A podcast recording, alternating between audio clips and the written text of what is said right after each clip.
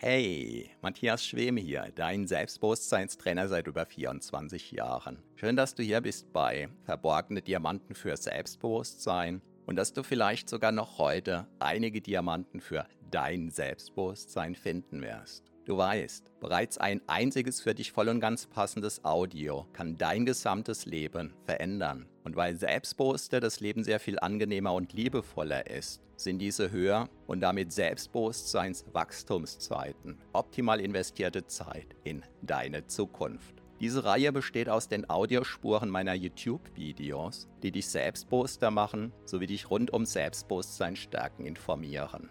Bereits kurz nachdem ein neues YouTube-Video erschienen ist, kannst du hier die Audiospur hören. So wie der stete Tropfen den Stein höhlt, stärken diese Rohdiamanten dein Selbstbewusstsein. Zum Glück sehr viel schneller. Keine Sorge, ein zu viel gibt es nicht. Und solltest du mal dabei einschlafen, kann das die Wirkungen sogar noch vertiefen. Meinen Hauptpodcast findest du auf selbstbewusstseinpodcast.de. So, ganz viel Spaß mit deinem von Episode zu Episode wachsenden Selbstbewusstsein wünscht dir dein Selbstbewusstseinstrainer Matthias Schwem.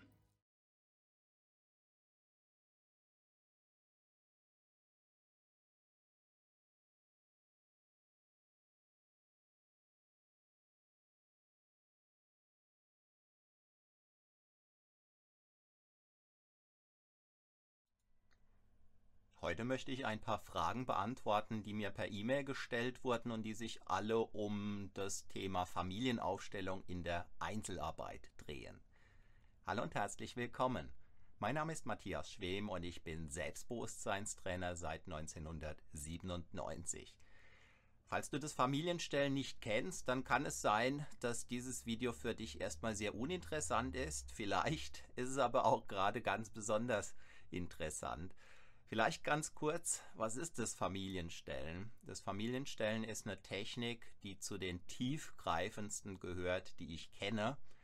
Und aus meiner persönlichen Erfahrung heraus kann ich nur sagen, das Familienstellen hat mein Leben zum Positiven hin mehr verändert als alles andere. Ich war ja viele Jahre auf der Suche nach meinem Selbstbewusstsein, habe jeden Stein umgedreht, habe jede Technik ausprobiert, die mir nur irgendwie begegnet ist. Mehr als 15 Jahre lang habe ich das sehr intensiv getan und die Fortschritte, die waren mehr oder weniger stockend. Es ging zwar voran, aber nicht so, wie ich mir das gewünscht hätte. Und als mir dann durch mehrere Zufälle das Familienstellen begegnet ist, da war es dann so, auf einmal ist mächtig was in Bewegung gekommen. Das ist also so zu dem, wie man das Familienstellen erleben kann.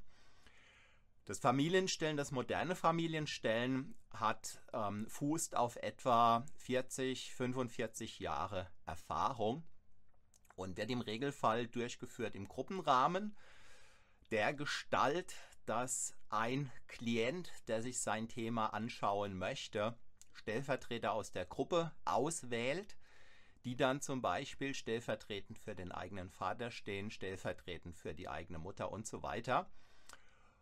Und typischerweise wird dann zunächst herausgearbeitet, was ist die Kerndynamik, um die es überhaupt geht, in was ist der Klient eingebunden auf einer sehr unbewussten Ebene.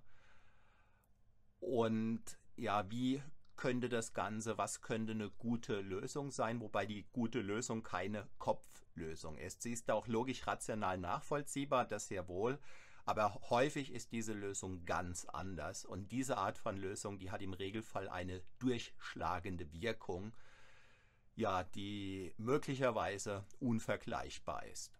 So und jetzt die Fragen, die mir gestellt wurden. Es geht hier also um das Familienstellen in der Einzelarbeit. Man könnte sagen, das ist eine Art Spezialdisziplin innerhalb des Familienstellens. Und das hat sich ganz einfach dadurch herausgebildet, dass manchmal keine ja, äh, dass manchmal keine Menschen zur Verfügung stehen, sozusagen im Gruppenrahmen, mit denen man dieses klassische Familienstellen durchführen kann und oder dass ungeplant sich ein sogenanntes systemisches Thema zeigt, also sprich ein Thema, was voraussichtlich nur mit Familienaufstellungen gelöst werden kann. Und dann, ja, wenn eben keine anderen Teilnehmer da sind, dann ist die, und man möchte trotzdem ein paar Schritte tun, dann ist halt irgendwann die Frage aufgekommen, geht das? Und ja, das geht. Und so hat sich im Laufe der Zeit haben sich unterschiedliche Möglichkeiten herauskristallisiert, die mehr oder weniger gut funktionieren, sodass man das Familienstellen auch ohne andere Teilnehmer durchführen kann. Das hat gewisse Vorteile, das hat gewisse Nachteile. So, jetzt gehe ich auf die erste Frage ein. Die lautet, was hältst du von Einzelaufstellungen ohne lebende Stellvertreter? Ähm, für mich ist im Regelfall das Familienstellen in der Einzelarbeit eine Art Behelf. Ähm, damit will ich nicht sagen, dass das notwendigerweise schlechter ist als das Familienstellen in der Gruppe. Es ist eingeschränkter. Und mit einem Klienten, der das Familienstellen nicht kennt, mache ich das ähm, in der Einzelarbeit eher seltener.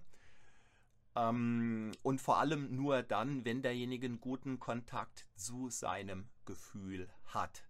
Ein Mensch, der eher kopfmäßig unterwegs ist und nach meiner Erfahrung sind das zum Beispiel, ohne dass das jetzt diskriminierend zu verstehen ist, aber das ist einfach eine Beobachtungstatsache. Ich erlebe häufig, dass Ingenieure, dass Lehrer, nicht zu 100 Prozent, aber tendenziell, und Extremsportler zum Beispiel, häufig einen schlechten Zugang zu ihrem Gefühl haben. Und ein Mensch, der einen schlechten Zugang zu seinem Gefühl hat, der kann sich auf, nach meiner Erfahrung, auf die Technik des Familienstellens in der Einzelarbeit häufig nur ganz schlecht, ganz schwer einlassen. Und ähm, insofern, wenn jemand Mensch ist, der einen schlechten Zugang zu seinem Gefühl hat, dann würde ich zunächst vom Familienstellen in der Einzelarbeit eher abraten. Ähm, ich würde es auch nicht durchführen, wenn es um sehr grundlegende Themen geht, äh, wie zum Beispiel Vergewaltigung oder wenn es in irgendeiner Weise Anzeichen dafür gibt, dass Verbrechen hineinwirken. Also ich rede jetzt nicht vom Klienten, sondern dass Dynamiken hineinwirken, die ein, zwei, drei Generationen alt sind und die anmuten, als wären da Verbrechen geschehen, Kriegsverbrechen zum Beispiel.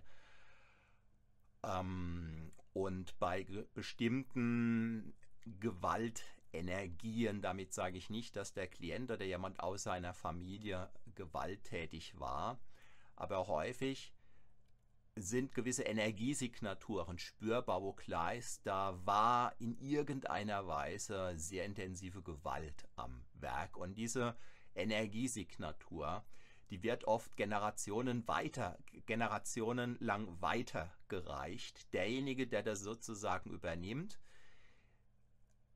der ist eben nicht notwendigerweise gewalttätig. Im Regelfall ist das nicht. Und aber derjenige weiß, ahnt, spürt, dass von ihm potenziell eine Bedrohung ausgeht, die er im Regelfall aber so gut ähm, im Griff hat, dass er keine Bedrohung darstellt und aber das kostet denjenigen immens viel Energie, weil derjenige spürt, er muss sich im Griff haben. Im Regelfall hat sich derjenige auch super gut im Griff, aber sich im Griff haben bedeutet eben häufig, es kostet Energie.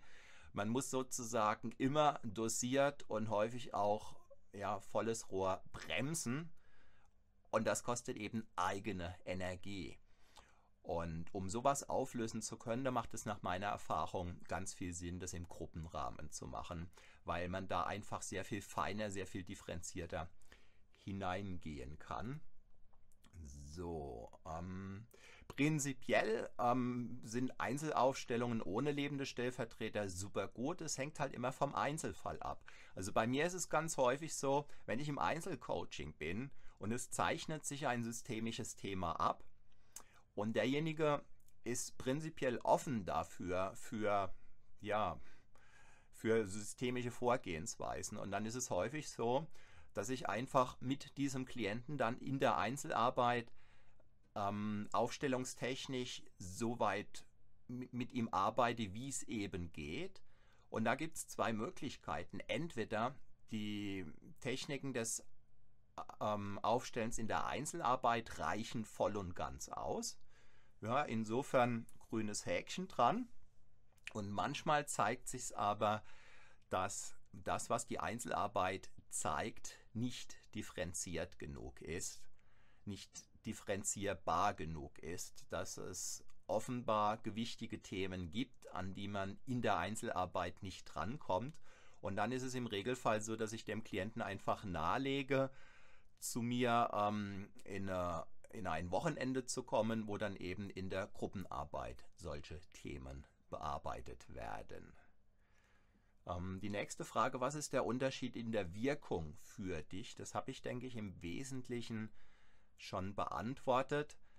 In der Einzelarbeit ist im Regelfall ähm, die, die, die Information, an die man kommt, nicht so differenziert. Es kann sein, dass das voll und ganz reicht. Und bei bestimmten Konstellationen reicht es aber nicht. Also ich hatte zum Beispiel mal einen Klienten, ein sehr ähm, erfolgreicher äh, Geschäftsmann. Und da war die Frau, die Ehefrau dabei, in eine Sekte abzurutschen. Also sie war schon seit ein paar Jahren da, ja, dabei. Und ähm, da hat sich gezeigt, in der Einzelarbeit ist die Aussagekraft nicht hoch genug. Und dieser Klient kam dann in eine Gruppe, weil es ging insbesondere auch um seine jugendlichen Kinder. Die Frau hat also versucht, ähm, und es schien ihr auch gut in Anführungszeichen zu gelingen, diese Kinder in die Sekte mit ja, abzuziehen.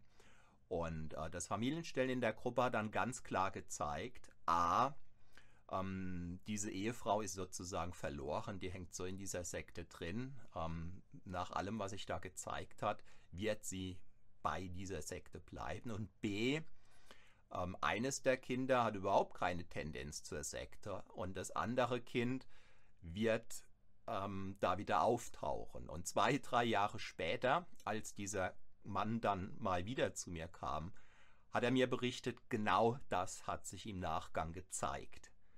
Und ähm, zum Zeitpunkt des ersten Familienstellens war eben die Tatsache die, die Frau war ständig bei der Sekte und hat die Kinder eben mitgeschleift.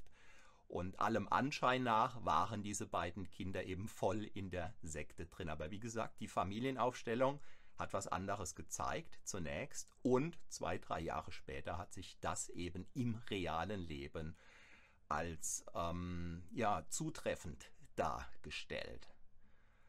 Ähm, prinzipiell ist meine Haltung die, bevor ich systemisch gar nichts mache, wenn derjenige offen ist, äh, mache ich, beginne ich in der Einzelarbeit und schaue einfach, wie hoch die Aussagekraft ist. So, ähm, können solche Aufstellungen überhaupt die gleiche Tiefe erreichen? Ja und nein. Ich glaube, ich habe das ausführlich genug ähm, beantwortet. Ähm, ein Vorteil vielleicht noch vom Familienstellen in der Einzelarbeit. Ja, man kann es sozusagen jederzeit durchführen. Also wenn ich sage, man kann, dann gehe ich natürlich davon aus, dass dann Coach ein Aufsteller ist, der erfahren ist. Weil ähm, ganz häufig wird mir die Frage gestellt, kann ich das mit mir selbst tun? Nein. Die Antwort ist ein ganz klares Nein. Ähm, und die Erklärung dafür ist ganz banal. A, derjenige, der ein Thema hat, ist im Regelfall kein erfahrener Aufsteller. Weil sonst hätte er dieses Thema schon längst gelöst. Nicht er selbst, sondern im Laufe seiner Ausbildungen wäre dieses Thema aufgetaucht. Denn in dem Maß, wie ein Aufsteller blinde Flecken hat, in dem Maß, wie ein Aufsteller ungelöste Themen hat, ähm, ist er als Aufsteller oder sie in Bezug auf diese Themen blind und hat die Tendenz, diese Themen, diese schmerzhaft offensichtlichen Themen für die anderen nicht zu sehen. Und äh, eine gute Aufstellerausbildung, die, die schaut eben, oder der, der Aufstellerausbilder, ja, der, der schaut eben ganz genau, welche Themen haben die Aus Aufsteller, Aspiranten und dann werden die eben nach und nach gelöst. So, und insofern, äh, das heißt im Umkehrschluss nicht, dass ausgebildete Aufsteller alle ihre Themen gelöst haben, weil die Bandbreite an möglichen Ausbildungen ist immens groß. Von, ich sag mal, Crashkurs, der nur wenige Tage, Tage dauert, bis hin zu Ausbildungen, die planmäßig drei Jahre und länger dauern. Ähm, und unabhängig davon gilt, dass wenn ein Mensch mit sich selbst eine Coaching-Technik oder auch eine Aufstellungstechnik praktiziert, er gespaltene Persönlichkeit spielen muss. Denn die Hälfte dieses Menschen ist dann in der Coach-Rolle oder in der Aufstellerrolle drin. Ja, und äh, nur die andere Hälfte kann Klient sein und das funktioniert nicht. Bei tiefgreifenden Themen funktioniert das nicht.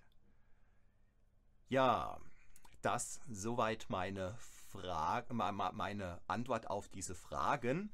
Jetzt schaue ich gerade mal, ob im Stream noch weitere Fragen gestellt wurden. Nö, das war bisher nicht der Fall. Wenn auch du die ein oder andere Frage hast, von der du glaubst, ich kann dir vielleicht eine Antwort geben, dann gerne her damit. Vielleicht kann ich schon im morgigen Stream auf diese Fragen eingehen. Und du kannst mir diese Fragen entweder live im Stream stellen, so wie jetzt, während ich eben gerade live online bin, zu jedem Zeitpunkt unter dem, ja, unter den Videos und gerne auch per E-Mail direkt an mich. Und wenn dir dieses Video gefallen hat, dann zeig es mir bitte mit einem Daumen hoch, abonniere diesen Kanal, falls noch nicht geschehen. Schau mal in die Links unter diesem Video, vielleicht ist da für dich das Perfekte dabei. Ich bedanke mich recht herzlich für deine Aufmerksamkeit, freue mich sehr, wenn du auch morgen wieder hier mit dabei bist. Mein Name ist Matthias Schwem.